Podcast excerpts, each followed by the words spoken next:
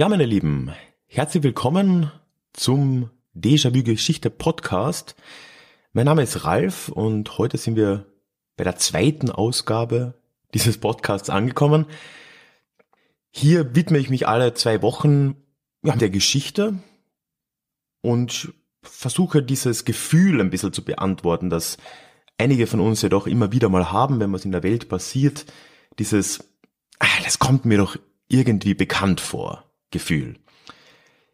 Es gibt ja immer wieder so ja, politische Entwicklungen, auch andere Entwicklungen, die uns an irgendetwas erinnern. Wir wissen dann oft nicht genau was. Und ganz oft sind ganz ähnliche Dinge in der Geschichte schon passiert. Und darum geht's in diesem Podcast. Und darum geht's auch auf meinem Blog unter deja-vue-geschichte.de. Wie gesagt, heute kommt die zweite Ausgabe. Die erste erschien vor zwei Wochen, passend zum Valentinstag.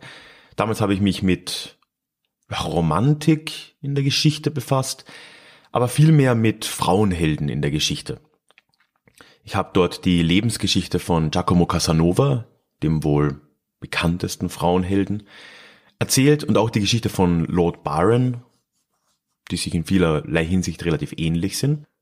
Ja, und so, wenn ihr das nicht gehört habt, so viel kann ich sagen. Es ist eine sehr spannende Lebensgeschichte, vor allem von Giacomo Casanova wenn ihr Lust habt, hört gern mal rein. Es ist wirklich eine ganz, ganz irre und wirklich spannende und vollkommen absurde Lebensgeschichte, die dieser Mann da damals durchlaufen hat. Heute in der zweiten Ausgabe, da soll es um etwas anderes gehen. Doch relativ grundlegend anders. Ich erzähle nämlich nicht die Geschichte eines Menschen oder die Geschichte eines Ereignisses, sondern ich will die Geschichte eines Gegenstands erzählen. Und zwar die Geschichte eines Steins. Aber es geht natürlich nicht nur um irgendeinen Stein, also bei dem Stein, über den ich heute sprechen will, da reden wir über etwas, das für das Land, in dem eben dieser Stein eine Rolle spielt, das ist das Vereinigte Königreich, wo dieser Stein eine ganz große symbolische Wirkung in sich trägt. Es geht also heute in der Geschichte nicht nur um irgendeinen Stein, es geht um die britische Monarchie, die englische Monarchie, an sich. Es geht aber auch um Nationalismus. Es geht in erster Linie da um schottischen Nationalismus. Ja, und es geht auch um die Färbung der Geschichte durch verschiedene Menschen, die die Ereignisse der Vergangenheit in ihrem Sinne eben interpretieren. Und all das lässt sich eben mit der Geschichte eines kleinen Steins, gar nicht mal so kleinen Steins, wunderbar erzählen. Um vielleicht anzufangen, ist die Krönung eines britischen Monarchen wahrscheinlich ein guter Startpunkt. Wir haben ja schon relativ lange keine britische Krönung gesehen. Queen Elizabeth ist bekanntlich seit gefühlten Ewigkeiten an der Macht. Sie ist die läng am längsten dienende Regentin des Vereinigten Königreichs und auch davor schon Englands. Und sie ist auch die älteste nach Lebensjahren. Ihre Krönung war schon 1953, das ist also inzwischen wirklich eine ganze Weile her. Dementsprechend haben wir eine Krönung auch schon lange nicht mehr gesehen. Aber ohne ihr es jetzt natürlich wünschen zu wollen, die Frau ist jetzt 92, also es, es wird wohl in absehbarer Zeit soweit sein, dass wir eine neue Krönung in Großbritannien auch sehen werden. Und dann, ja, je nachdem, wenn das Land Glück hat, dann wird wohl William der neue König und ja, wenn das Land Pech hat, dann wird Charles vielleicht auf seinen Titel bestehen. Schauen wir mal, das, das könnte noch spannend werden. Warum ist die Krönung jetzt bedeutend für diesen Stein?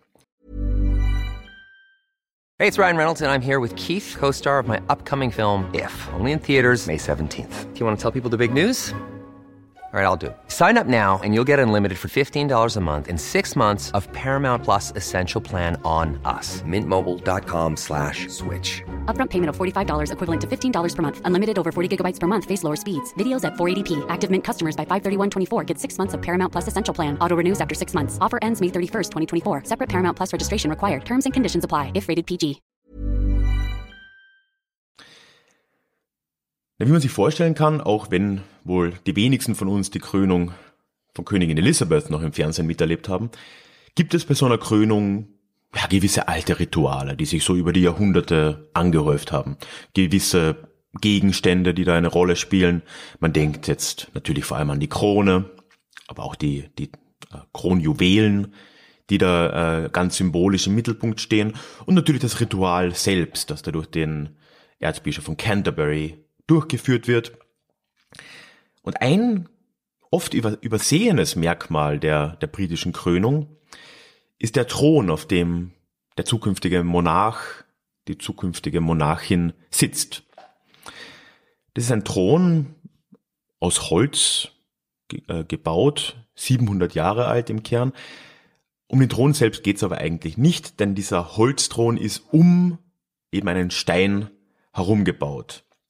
Und dieser Stein ist der sogenannte Stone of Destiny, der Schicksalsstein, oder auch der Coronation Stone, also der, der Krönungsstein.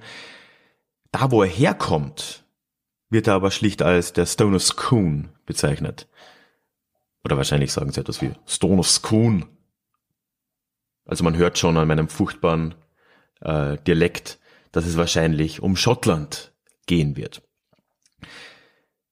Und das ist ja schon das erste Interessante an diesem Stein. Also wie gesagt, seit 700 Jahren existiert dieser Thron, in dem dieser Stein eingebaut ist, wird für die englische und später für die britische Krönungszeremonie genutzt, kommt aber offensichtlich aus Schottland. Ja, die Geschichte dieses Steins, die ist schon an und für sich mal bemerkenswert. Also in Schottland, vor allem im Mittelalter, gab es da Geschichten, die eben diese, diesen Stein auch zurückverfolgt haben über die Jahrhunderte. Und die haben damals behauptet, dass der ja gar nicht aus Schottland kommt. Der war vorher schon in Irland, der ist dann eben mit der Zeit im, im frühen Mittelalter wohl nach Schottland äh, ja, übersiedelt mit den, mit den keltischen Stämmen. Aber davor war der natürlich ja auch schon in Ägypten und im, im Heiligen Land. Und in letzter Instanz ist dieser Stein eigentlich schon im äh, Buch Genesis in der Bibel vorgekommen, also im ersten Buch der Bibel. Warum auch nicht so? Wann ist das? 4000 vor Christus. Und da hat der David wohl diesen Stein als Kopfkissen verwendet. Also ich meine mal abgesehen davon, dass äh, wohl niemand gerne einen Stein als Kopfkissen verwenden würde, äh, ist die äh, Geschichte so, naja, also halb glaubwürdig. Ne? Was wir über den Stein aber auf jeden Fall wissen, ist, dass er wohl ab dem frühen Mittelalter in Schottland existiert hat. Er war da zuerst an der Westküste und wurde für Krönungszeremonien der lokalen Herrscher verwendet. Und ab dem neunten Jahrhundert, kann man sagen, ist der Stein bekannt an diesem Ort, nach dem er benannt ist, in Scone. Ja, und seit ja, 840 nach Christus rum war dieser Stein in Scone belegt und wurde dort für die Krönung der schottischen Könige eben verwendet. Nach England kam dieser Stein dann im späten 13. Jahrhundert. 1296 ist nämlich äh, König Edward I. von, von England gegen Schottland in den Krieg gezogen, war da auch siegreich. Ja, und da wurde der Stein dann gemeinsam mit auch ein paar schottischen Adligen wohl als Geißel dem, dem Edward, dem ersten mitgegeben oder er hat, er hat's mitgenommen. Das war damals nicht ganz unüblich, um sich die Loyalität oder zumindest das Stillhalten der, der unterworfenen Völker auch zu sichern. Auch ohne sich jetzt in der britischen, englisch-schottischen Geschichte großartig auszukennen, kennt ihr Edward I. übrigens fast sicher. Er hat ein paar sehr klingende Beinamen. Edward Longshanks war der, war der häufigste. Aber auch Edward Hammer of the Scots Edward der Schottenhammer ist ein recht häufiger Beiname. Wir können uns ja schon vorstellen, warum. Und vor allem ist er bekannt aus der Geschichte um Braveheart. Also auch, um, auch aus dem Film Braveheart, den ich an der Stelle trotz all der Probleme mit Mel Gibson schon nochmal empfehlen kann, wenn man ihn länger nicht gesehen hat. es gibt eigentlich nichts Schöneres als mal ein bisschen Braveheart, wenn man so richtig schön nationalistische Ge äh, Gefühle spüren will. Nach den drei Stunden Braveheart, da will man einfach nur auf die Straße und irgendeinem Engländer in die Fresse hauen. Das ist super. Ja, und eben dieser Edward Longshanks, der war es dann eben, der diesen Stein da nach, nach England gebracht hat. Und schon ein paar Jahre später, 1301 dürfte es gewesen sein, hat er aus diesem Stein den Holzthron anfertigen lassen, eben drumherum diesen Thron gebaut und hat dann, ja, als Zeichen seiner Dominanz wohl auch diesen schottischen Krönungsstein für die Krönung ja, der zukünftigen englischen Monarchen genutzt. Und das heißt, der erste englische König, der mit diesem, mit diesem neuen Thron und mit dem schottischen Stone of Scone auch gekrönt wurde, war dann Edwards Nachfolger, Edward II. Über die nächsten ja, 700 Jahre hat eigentlich dieser Kampf um den Stein zwischen Schottland und England nie wirklich aufgehört. Also die schottischen Machthaber, Adligen, Könige der Zeit, wirklich über die Jahrhunderte hinweg, haben immer wieder versucht, auf dem Verhandlungsweg oder auch mal wieder auf dem kriegerischen Weg, diesen Stein zurückzuholen aus, aus, aus London, weil er als ein Symbol des, des schottischen Königreichs ja auch irgendwie gedient hat. Allerdings blieben diese Versuche durchgehend erfolglos.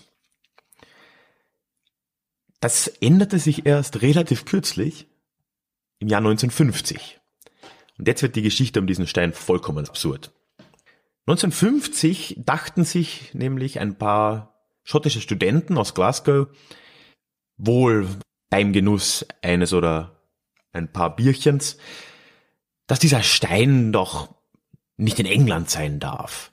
Der Stein, der, der, der gehört doch zu Schottland. Das ist doch ein Teil der Seele Schottlands. Ein Symbol für die Staatlichkeit Schottlands. Ja, und diese vier Studenten waren's, haben dann entschieden, diesen Stein jetzt aus London zurückzuholen und ihn da wieder hinzubringen, wo er hingehört, nämlich nach Schottland. Das ist jetzt natürlich ein Plan, der nach Sex Pines wahrscheinlich wunderbar logisch klingt, aber man würde doch annehmen, am nächsten Tag überlegt man sich das dann doch vielleicht wieder anders. Das haben diese vier aber nicht gemacht. Was wohl auch daran lag, dass ihre Motivation nicht nur der, der Alkohol war, sondern sie waren schon relativ begeisterte schottische Nationalisten. Und so geschah es dann, dass sie 1950 am Weihnachtstag, am 25. Dezember, nach London fuhren, tatsächlich in der Nacht in die Westminster Abbey einbrachen und diesen Stein aus dem Thron heraus stahlen. Und das Absurde dran, sie wurden dabei nicht bemerkt. Also diese vier Leute, die haben dann diesen Stein aus der Westminster Abbey rausgezogen. Man muss sich jetzt vorstellen, der Stein wiegt 150 Kilo. Das war also schon ein ziemlicher Kraftakt. Haben das da, haben ihn da rausgeholt und sind dann mit diesem Stein Richtung Norden gefahren, um ihn nach Schottland zu bringen. Währenddessen ist der Stein dann auch noch in zwei gebrochen. Wahrscheinlich zum Vorteil, es lässt sich dann ein bisschen besser tragen zumindest. Man hat ihn wohl auch äh, auf einem Feld irgendwo am Weg äh, zwischenzeitlich mal verloren. Eine Hälfte zumindest, also relativ chaotisch das Ganze. Und man muss sich vorstellen, an diesem Folgetag, als die da unterwegs waren, da wurde er schon im ganzen Land gefahndet nach diesen, diesen Dieben. Ne? Aber irgendwie haben es diese Studenten geschafft, mit diesem Stein die Grenze zu erreichen und sind damit nach Glasgow gekommen. Haben dann dort einen bekannten oder befreundeten Steinmetz äh, aufgesucht und haben ihn gebeten, diesen, diesen Stein doch wieder zu reparieren, also die zwei Teile zusammenzufügen. Ja, und nach diesem ab abenteuerlichen Weihnachtsausflug, ja, da war der Steiner tatsächlich auch für einige Monate wie vom Erdboden verschluckt. Er war wohl bei diesem, bei diesem Steinmetz oder auch bei einem der Studenten. Und erst im April 1951 kam dann die Polizei, Scotland Yard, auf diese, auf diese Fährte und konnte den Stein wieder in Gewahrsam nehmen und ihn zurück nach London bringen. Mehr oder weniger ja auch gerade rechtzeitig für die anstehende Krönung, also noch nicht anstehende, aber für die in zwei Jahren folgende Krönung von Elizabeth. Diese Geschichte ist in äh, England weniger, aber vor allem in Schottland verständlicherweise einigermaßen berühmt und vor zehn Jahren ist auch mal ein Film dazu rausgekommen, Ich habe ihn selber noch nicht gesehen, aber ich empfehle ihn einfach trotzdem schon mal, weil ich werde ihn mir jetzt sehr bald anschauen. Ja, die Geschichte dieser Studenten, das war ja auch wieder nur so ein, ein Intermezzo oder eigentlich ein, ein, ein neuer Anfang, weil damit hat der Kampf um diesen Stein in Schottland erst wieder richtig ja, Aufschwung erlebt. Über die nächsten Jahrzehnte haben Nationalisten und nicht nur Nationalisten in Schottland immer stärker darauf gepocht, diesen Stein doch endlich zurückzugeben. Und nach zehn Verhandlungen ist es dann 1996 auch tatsächlich so geschehen, dass dann der Stein nach Edinburgh diesmal überliefert wurde, dort jetzt im Edinburgh Castle zur Besichtigung liegt und nur noch für die Krönung von Monarchen nach London verschifft wird und dann wieder zurückkehrt. Das heißt, nach 700 Jahren aufs Jahr genau ist 1996 dieser Stein dann tatsächlich nach Schottland zurückgekehrt. Hey, it's Ryan Reynolds and I'm here with Keith, co-star of my upcoming film If, only in theaters May 17th. Do you want to tell people the big news? All right, I'll do it. Sign up now and you'll get unlimited for $15 a month in six months of Paramount Plus Essential Plan on us. Mintmobile.com slash switch. Upfront payment of $45 equivalent to $15 per month. Unlimited over 40 gigabytes per month. Face lower speeds. Videos at 480p. Active Mint customers by 531.24 get six months of Paramount Plus Essential Plan. Auto renews after six months. Offer ends May 31st, 2024. Separate Paramount Plus registration required. Terms and conditions apply if rated PG. So. Warum ist diese Geschichte jetzt relevant? Also ich habe es ja am Anfang schon gesagt, es ist natürlich nur die Geschichte eines Steins, aber sie erzählt uns schon sehr viel darüber, wie die Gesellschaft in Großbritannien funktioniert und in der Vergangenheit auch funktioniert hat. Weil dieser Stein, der ist ja gleichzeitig ganz vieles. Dieser Stein ist ein Symbol für das britische und damit de facto das englische Königshaus. Seit 700 Jahren ist der ein Teil des Krönungsritus und ist damit ein ganz fundamentaler Bestandteil der, der britischen Monarchie an und für sich und kann deswegen auch nicht ohne weiteres weggenommen werden, auch wenn natürlich schon anerkannt ist, dass das an ein schottischer Stein ist. Auf der gleichen Ebene aber, wie es ein Symbol für die britische Monarchie ist, ist dieser Stein auch ein Symbol für die schottische Nation. Wir haben ja gesehen, dass über die Jahrhunderte immer wieder es Diskussionen gab, diesen Stein zurückzugeben und dass es ja so weit kommt, dass diese vollkommen ihren Studenten tatsächlich dann nach London reisen, um diesen Stein auch zu stehlen, mehr oder weniger im Namen der schottischen Nation. Und auch diese Rückgabe 1996 war ja genau in diesem Zusammenhang. Das war ja die Zeit, als man in Schottland generell auch die sogenannte Devolution mit der Regierung in London durchgebracht hat. Im Jahr darauf wurde ein schottisches Parlament beschlossen, das dann auch 1999, glaube ich, eröffnet hat. Also da ist ja sehr viel geschehen. Und all das hat schon auch mit Nationalgefühl zu tun. Und da passt dieser Stein natürlich wieder perfekt rein, weil er als ein Symbol für die schottische Nation und für das schottische Königreich steht. Ja, und gleichzeitig zeigt uns das eben auch, wie ein Gegenstand wie so ein Stein von verschiedenen Seiten eingefärbt werden kann. Einfach nur um eine gewisse Version der Geschichte zu transportieren und den eigenen Punkt, das eigene Argument damit zu untermauern. Das kann das Königtum sein, aber das kann auch schottischer Nationalismus sein. So, aber den großen Schocker habe ich mir jetzt trotzdem fürs Ende aufbewahrt. Weil dieser Stein, der ist ja nicht nur sagenumwoben und der ist nicht nur bedeutend für verschiedene Seiten. Das Problem bei diesem Stein ist, dass er eventuell auch gar nicht echt ist. Gut, also wenn man jetzt den, den ersten Berichten folgt, dann, dann kann er ja schon mal nicht echt sein. Also wenn der Stein in Israel, äh, ja, Israel war es damals noch nicht, im Heiligen Land gewesen wäre und dann in Ägypten und sich über Jahrtausende da äh, gezogen hätte, ja, das ist doch offensichtlicher Bullshit. Also das, dann, dann kann er ja schon mal nicht echt sein.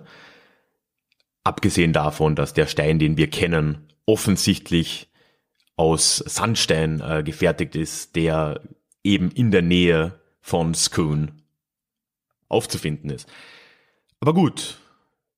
Viele Leute glauben heute nämlich, dass der Stein schon 1296 gefälscht wurde. Und dass sie nicht nur irgendwelche Verschwörungstheoretiker. Der ehemalige erste Minister von Schottland, Alex Salmond, hat das selbst so ausgesprochen und hat gesagt, ja, pff, also diese Mönche, die ja damals da in Skun waren, als die den Edward kommen sehen haben, ist es nicht wahrscheinlicher, dass die mit dem echten Stein abgehaut sind, als ihn ihm zu übergeben und dann gleich noch niedergemetzelt zu werden von seinen Truppen? Soweit zumindest die Theorie. Und deswegen kann es sein, dass der tatsächliche Stone of Skun immer noch in Skun oder zumindest in, in Schottland ist. Und tatsächlich auch vor der Skun Abbey, wenn man da heute hingeht, dann steht ja vor dieser Kirche steht ein Stein. Da ist zwar ein Schild angebracht, auf dem klipp und klar draufsteht, es handelt sich um eine Replika des Stone of Skun. Aber das könnte ja auch einfach nur eine super Finte sein. Ne?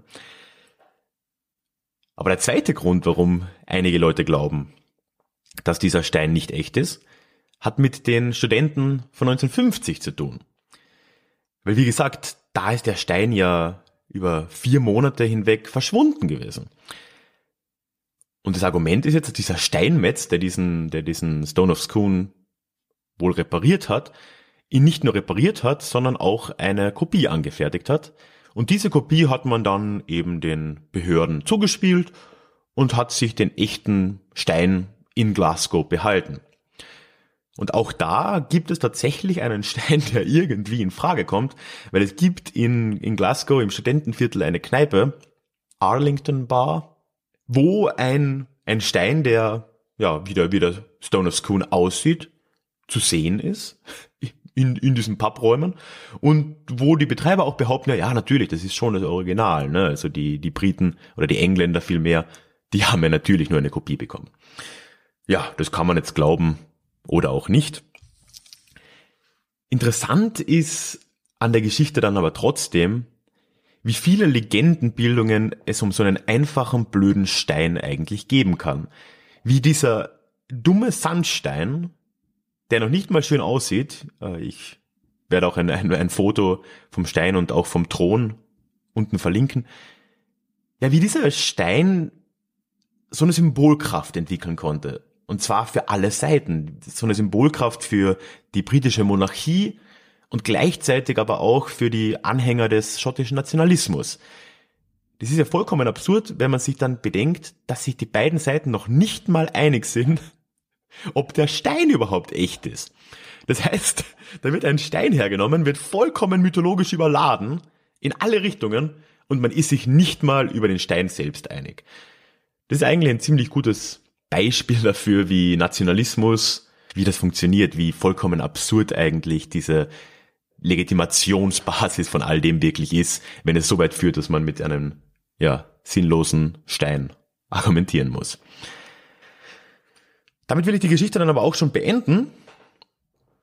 Wie gesagt, alle zwei Wochen gibt's von mir einen neuen Podcast. Das heißt, in zwei Wochen können wir uns gerne wieder hören. Bis dahin findet ihr unten in den Notes auch einen Link zur Anmeldung für meinen E-Mail-Newsletter worüber ich mich sehr freuen würde. Da gibt's auch garantiert keinen Spam. Da schicke ich vielleicht einmal im Monat ja eine Infomail raus mit den aktuellen Artikeln, falls man das verpasst hat, und mit sonstigen Neuigkeiten. So bleibt ihr immer am Laufenden. Und wenn ihr Lust habt, könnt ihr dann ja auch mit Verzögerung mal reinhören. Also ich freue mich da sehr über Anmeldungen. Ansonsten, wie gesagt, mache ich ja nicht nur Podcasts. Nächste Woche erscheint dann auch wieder ein Blogartikel auf meinem Blog. Nochmal, das ist unter deja-vue-geschichte.de. Ja, ansonsten, wenn euch der Podcast gefallen hat, freue ich mich natürlich, wenn ihr ihn mit euren Freunden teilt oder natürlich auch, wenn ihr das in einem Podcatcher hört, wenn ihr da subscribt, Bewertungen auf iTunes etc., wenn das inzwischen technisch funktioniert. Schauen wir mal. Freue ich mich natürlich sehr drüber. Ja, und ansonsten hören wir uns in zwei Wochen wieder. Bis dahin. Ciao.